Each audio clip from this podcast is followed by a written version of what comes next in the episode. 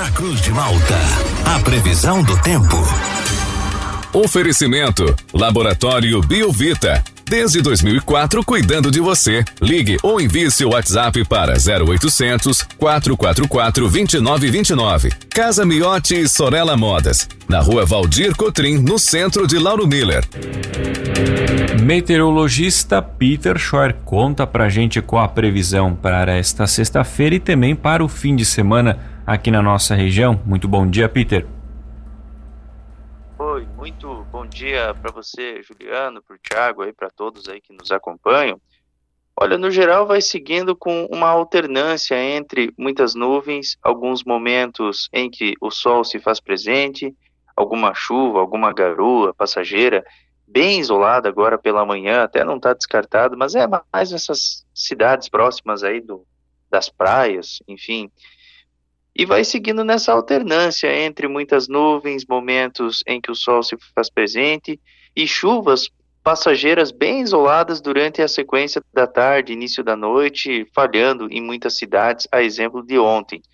Então, boa parte do período é relativamente aproveitável, tempo seco, sensação de mormaço, sensação de abafamento, a temperatura ela fica próxima da casa aí dos seus 30 graus, e o vento ele fica predominante do quadrante sudeste a nordeste e vai seguindo com uma condição de tempo mais uh, clássica de verão, tanto no sábado quanto no domingo. Ora sol, ora muitas nuvens, tempo bom, tempo estável, temperatura próxima dos 30 graus no sábado, 34 no domingo, domingo é um pouco mais aquecido, e ambos os dias pode ter a formação dessas pancadas com trovoadas isoladas de verão à tarde, mas são pancadas bem isoladas, a maior parte do fim de semana é, vai seguindo aí bem aproveitável.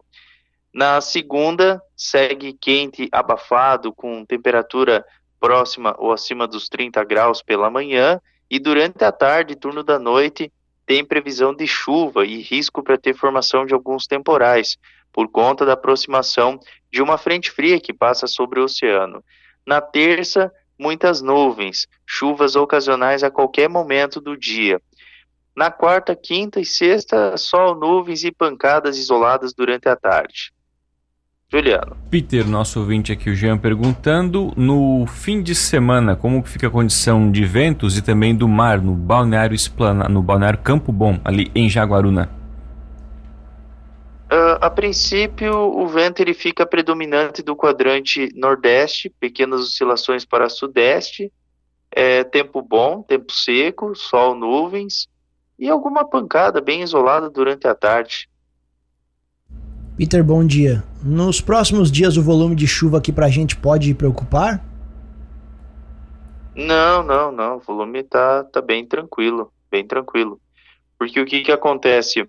É, não tem nenhum sistema meteorológico atuante assim que seja significativo desde ontem. Não sei, tem tem algumas instituições aí que não param de fazer alerta, que não tem nada demais acontecendo. Ontem também não aconteceu rigorosamente nada aqui no estado, nem ontem ontem, só terça-feira que era o dia assim que tinha mais probabilidade de temporais, que foi aqui no oeste do estado, só isso e, e o restante assim bem tranquilo, né? É, mas aqui, olha, pelo que eu tô vendo, assim, até semana que vem tá bem tranquilo, até inclusive com a passagem dessa frente fria. A passagem dessa frente fria vai ser ali na terça. Na verdade, vai ser, vai ser uma frente fria que ela é oceânica, né? Então ela passa mais no oceano. Então ela passa ali no dia 3, mas a chuva que, que ela deve provocar é em torno de uns 40, 50 milímetros, e olha lá, sabe? Peter, a, a gente ontem percebeu que a temperatura até a máxima ela não ficou tão elevada, né? ficou no termômetro, estavam agradáveis, né? beirando os 30 graus, mas aquela sensação de abafamento bastante presente, né? Essa questão é por conta da umidade que está elevada aqui na região? Sim, sim, é a sensação térmica, é a sensação térmica. Uh, para se ter uma ideia, ontem a, a, umidade mínima aí de vocês, deixa eu só ver aqui para é, ficou em torno de 80% também. Então, é uma umidade que ela é muito, muito alta. Durante a tarde, geralmente, a umidade ela fica em torno aí dos 40%, 50% e ela tá muito alta à tarde, sabe? Então, ela é o dia todo úmido e com com aquecimento. Então isso faz com que a sensação térmica ela dispare. Só para se ter uma ideia, se tu tem uma umidade de 80% e uma temperatura de 30 graus, tu tem 39 graus de sensação térmica.